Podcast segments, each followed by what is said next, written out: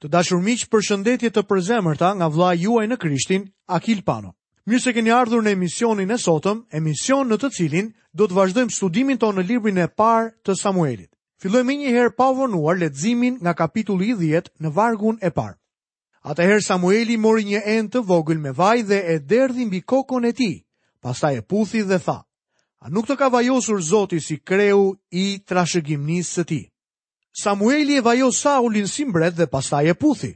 Kjo gjë me shumë mundësi ishte një akt demonstrimi i dashurisë së tij personale për Saulin. Lexojmë vargun e dytë. Sot kur të ikësh nga unë, do të gjesh dy njerëz pranë varrit të Rakelës në kufirin e Benjaminit në Celah. Ata do të thonë, gomarët që shkove të kërkosh u gjetën, tani yt atë nuk shqetësohet për gomarët, por për ju, dhe thotë, çfarë duhet të bëj për birin tim?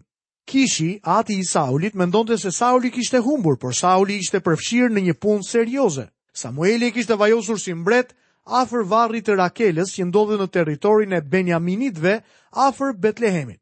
Lexojmë vargjet pesë dhe gjashtë.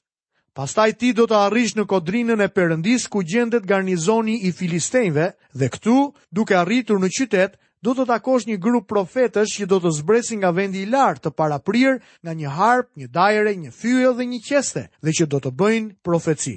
Atëherë fryma e Zotit do të të ngarkojë të bësh profeci me ta dhe do të ndërrohesh në një njeri tjetër. Sërish lind pyetja, a ishte Sauli i kthyer tek Perëndia? A mos vallë është ky varg një provë për këtë? Sigurisht që nuk është një provë përfundimtare. Unë nuk besoj se ai ishte i kthyer tek Zoti. Nëse duket sikur po paragjykoj Saulin, atëherë do t'jua them arsyen përse. Unë nuk besoj që ai ishte i kthyer tek Zoti, jo për shkak të materialit që kemi kaluar deri tani, por për shkak të asaj që do të ndodhë më vonë. Ngjarjet vijuese më bëjnë të besoj se Sauli Nuk ishte i sinqertë dhe nuk ishte aspak i kthyer tek Zoti. Dikush mund të thotë, por fryma e Zotit erdhi tek Sauli dhe ai u shndrrua në një njeri tjetër. Po, por nuk thuhet që ai u bë një njeri i ri. Përveç kësaj, a nuk erdhi fryma e Zotit edhe mbi Balamin? Ne nuk kemi asnjë provë që ai besonte me gjithë zemër tek Perëndia. Po për sa i përket Judës, Krishti dërgoi 12 dishepuj dhe ne na thuhet që të gjithë ata kryen mrekulli. A kreu Juda mrekulli? Sigurisht që po. A ishte Juda i shpëtuar? Le të ndalojmë për të marrë një vendim final në lidhje me Saulin, edhe pse unë e kam tashmë një. Lexojmë në vargun e 9. Sapo ktheu kurrizin për të lënë Samuelin, Perëndia ia ndërroi zemrën në një tjetër dhe tërë ato shenja u realizuan po atë ditë. Kur Sauli u largua nga Samueli, mendoj se Samueli do ta ketë vëzhguar gjatë gjithë rrugës dhe do të ketë thënë, "O sa djalë i mirë që është." Por edhe një profet mund të gabojë. Profeti Natan gaboi kur i tha Davidit t'i ndërtonte Zotit një shtëpi. Perëndisë iu desh të ndërhynte dhe Natanit iu desh të korrigjonte vetveten më pas. Samueli e kishte gabim për Saulin, ndërkohë që shikonte këtë djalë të ri, Saulin, pa një djalë të bukur dhe të fuqishëm. Ai do të kishte qenë në gjendje të luante në ndonjë skuadër basketbolli profesionistësh, por nuk ishte aspak një mbret. Lexojmë nga vargjet 10 deri 11. Sapo arritën atje në kodër, një grup profetësh i doli përpara. Atëherë ai u ngarkua nga fryma e Perëndisë dhe filloi të bëjë profeci në mes tyre. Atëherë tërë ata që e kishin njohur më parë, duke parë që profetizonte bashkë me profetët, i thonin njëri-tjetrit: Çfarë i ka ndodhur birit të Kishit? Është edhe Sauli midis profetëve? Fryma e Zotit erdhi mbi Saulin dhe ai profetizoi. Kushdo që e kishte njohur më parë e kuptoi që i kishte ndodhur diçka. Ata pyetën, "Është edhe Sauli midis profetëve?" Perëndia po i jepte Saulit një mundësi. Perëndia nuk i fshehu asgjë, por ai sërisht dështoi. Lexojmë vargjet 16 deri në vargun e 19. Kështu iu përgjigj Sauli ungjit të tij. Ai na siguroi që gomarët i kishin gjetur, por nuk tha asgjë lidhur me atë që Samueli kishte thënë për mbretërinë. Pastaj Samueli mblodhi popullin përpara Zotit në Mitspa dhe u tha bijve të Izraelit, kështu thotë Zoti Perëndia e Izraelit, unë e nxora Izraelin nga Egjipti dhe ju çlirova nga duart e Egjiptasve dhe nga duart e të gjitha mbretërive që ju shtypin, por sot ju keni hedhur poshtë Perëndinë tuaj që ju ka shpëtuar nga fatkeqësitë dhe mundimet tuaja dhe i thoni, cakto një mbret mbi ne, prandaj paraqituni përpara Zotit sipas fiseve dhe sipas mijësheve. Kur bijtë e Izraelit kërkuan një mbret dhe morën Saulin, kjo do të thoshte që po i kthenin kurrizin Zotit. Ne duhet të kuptojmë se pranimi i tyre për Saulin si mbret ishte refuzimi i tyre për Zotin. Lexojmë vargjet 21 dhe 22. Pas kësaj, afroi fisin e Benjaminit, sipas familjeve të tij dhe u zgjodh familja e Matrit. Pastaj u zgjodh Sauli, bir i Kishit, e kërkuan, por nuk e gjetën. Atëherë u këshilluan përsëri me Zotin. A ndodhet tani këtu? Zoti u përgjigj. Ja ku është fshehur midis bagazheve. Kur erdhi koha që Samueli të prezantonte Saulin para turmës si mbret, ai nuk mund ta gjente dot atë. Ky djalë trupmadh, Sauli, po vepronte si një fëmijë i vockël. Ai vrapoi dhe u fsheh. Atyre iu desh ta gjenin dhe ta nxirrnin prej andej. Sërisht simbas mendimit tim, kjo është një shenjë e modestisë fallso. Mbi kokën e tij ishte derdhur vaji dhe nëse iu dha mundësia për të qenë mbret dhe për t'i shërbyer Zotit, le të ngrihet dhe të veprojë si një mbret. Lexojmë vargjet 24 dhe 25. Pastaj Samueli i tha tërë popullit: E shihni atë që ka zgjedhur Zoti. Nuk ka asnjë si ai në tërë popullin. Kështu tërë populli lëshoi britma gëzimi dhe thirri, rroftë mbreti. Atëherë Samueli i paraqiti popullit të drejtat e mbretërisë dhe i shkroi në një libër që vendosi përpara Zotit. Pas kësaj Samueli i ktheu tërë popullin sepse secili shkoi në shtëpinë e tij. Samueli i paraqiti popullit të drejtat e mbretërisë dhe i shkroi ato në një libër. Në bazë të këtij vargu ne besojmë se Samueli shkroi pjesën e parë të librit të parë të Samuelit. Këtu kemi përfunduar kapitullin e 10 dhe tani së bashku do fillojmë studimin tonë në kapitujt 11 dhe 12. Fitorja e Saulit mbi Amonitët, transferimi i autoritetit nga Samueli tek Sauli. Këto janë dhe tema që do të shqyrtojmë në këto kapituj. Në kapitullin e mëparshëm, thashë disa gjëra të papëlqyeshme për mbretin Saul. Mendoj që ai do të ishte bërë një aktor i mirë, por jo një mbret i mirë, edhe pse pati një fillim të mirë. Do të lexojmë nga vargu i parë deri në vargun e tretë. Pastaj Amoniti Nahash shkoi të ngrejë kampin kundër Jabeshit të Galadit. Atëherë tërë ata të Jabeshit i tha Nahashit, "Lidh aleancë me ne dhe ne do të të shërbejmë." Amoniti Nahash iu përgjigj kështu, Unë do të bëj aleancë me ju me një kusht, t'ju nxjerr syrin e djathtë të gjithëve për të poshtëruar tërë Izraelin. Pleqtë e Jabeshit i thanë, na jep 7 ditë kohë që të dërgojmë lajmëtarë në tërë territorin e Izraelit dhe në qoftë se nuk vjen asnjeri për të na shpëtuar, do të dorëzohemi në duart e tua. Kjo ishte një kërkesë shumë e fortë dhe e shëmtuar nga ana e Nahashit, bërë burrave të Jabeshit. Lexojmë nga vargu i 4 deri në vargun e 7.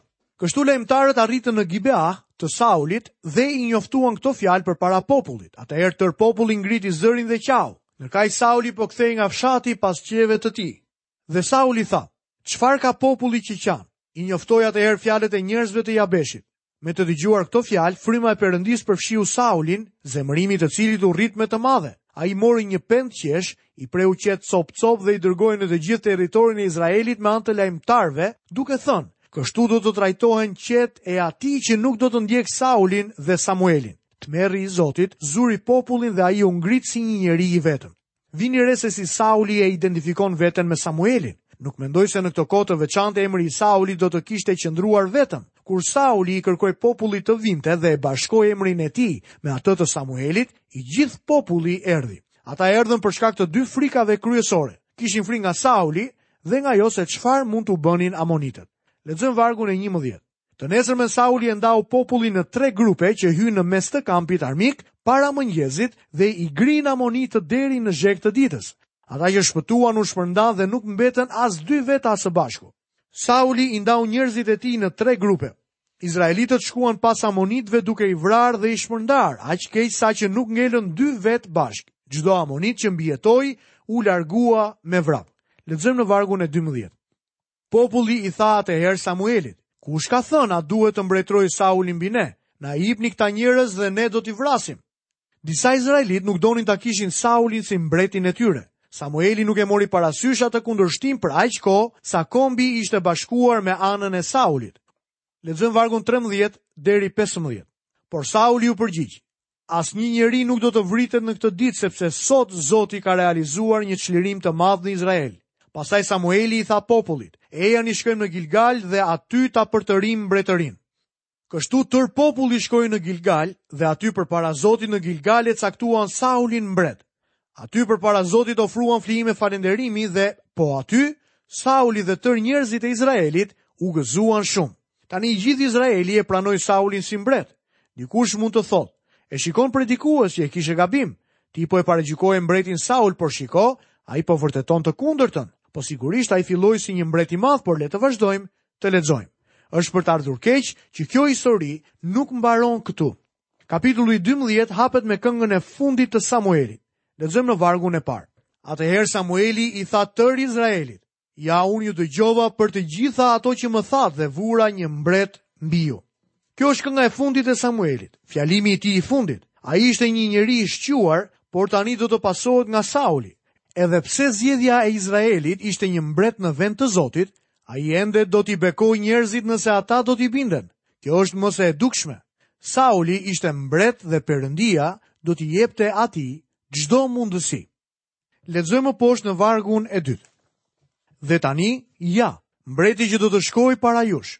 Unë tashmë jam plak dhe i thinjur dhe bijtë e mi janë midis jush, unë kam ecur para jush qysh nga rinia ime deri më sot.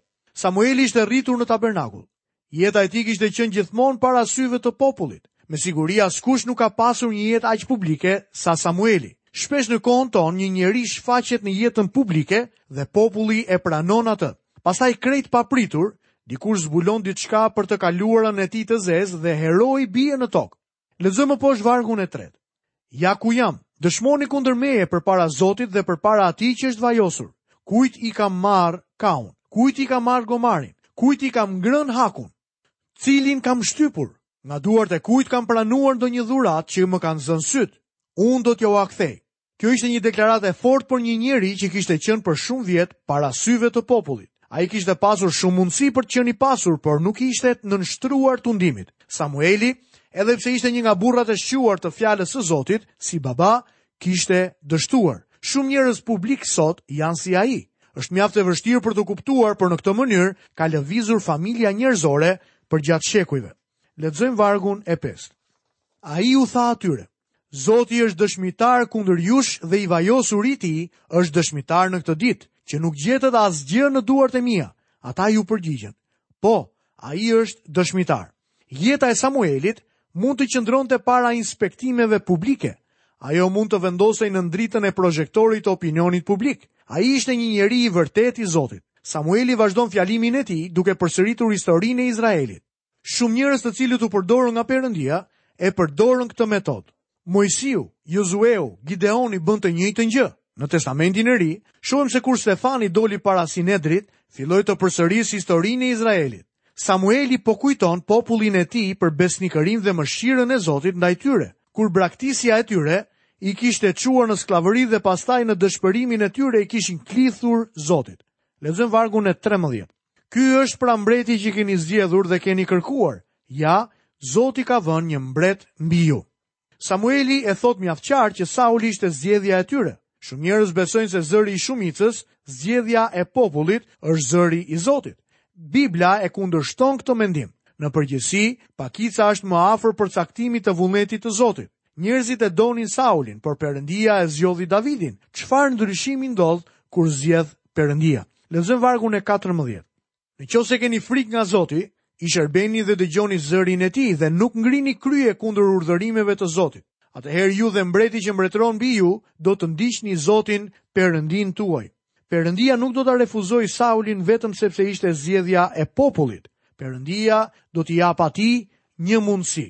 Lexojmë nga vargjet 15 deri 18. Por në rast se nuk i bindeni zërit të Zotit dhe kundërshtoni urdhërimet e tij, atëherë dora e Zotit do të ngrihet kundër jush ashtu siç është ngritur kundër etërve tuaj. Prandaj tani ndaluni dhe shikoni këtë gjë të madhe që Zoti do të bëjë përpara syve tuaj. A nuk jemi vallë në kohën e korrjes së grurit? Unë do të kërkoj ndihmën e Zotit dhe ai do të dërgojë bubullima dhe shi.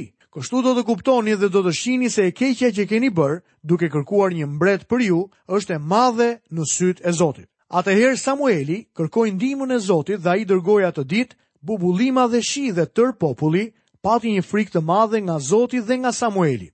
Elia nuk ishte njeriu i parë që mund të predikonte për një stuhi. Ai solli një stuhi me bubullima, por Samueli e bëri këtë gjë përpara tij. Unë mendoj se kjo është vula e Zotit mbi jetën e Samuelit. Bubullima dhe shiu ishin ameni i madh i Zotit për Samuelin si një zëdhënës i tij.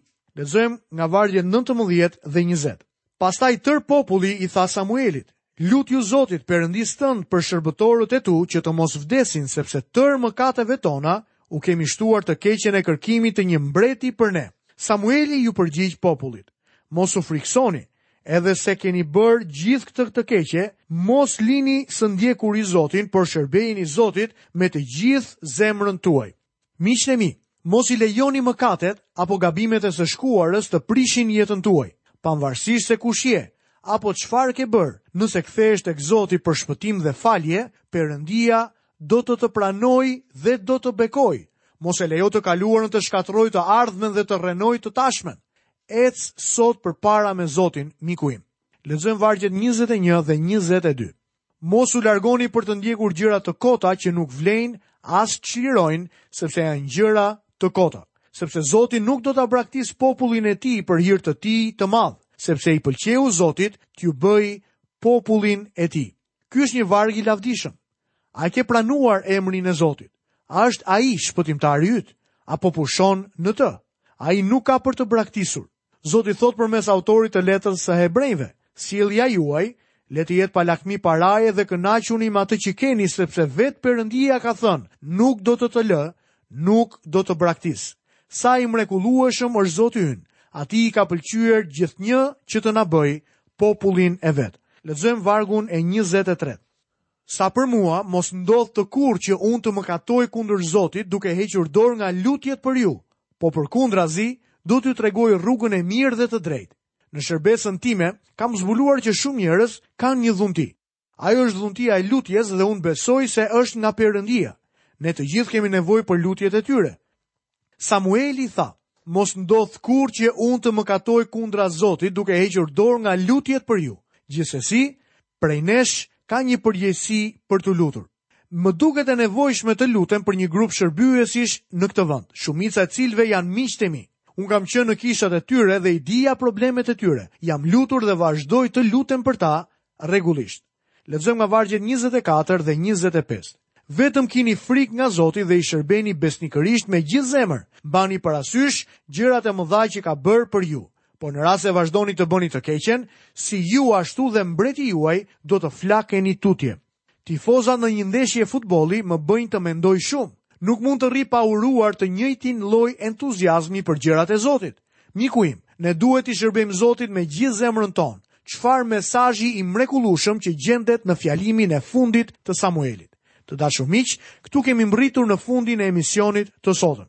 Vazhdimin e mesazhit të Samuelit do ta ndjekim në kapitullin e 13 të librit të parë të Samuelit, të cilin do ta zhvillojmë në emisionin e ardhshëm. Deri atëherë, nga vëllai juaj në Krishtin Akil Pano, paçi të gjitha bekimet e Perëndisë dhe paqen e tij në jetën tuaj. Bashkë mirudëgjofshim në emisionin e ardhshëm.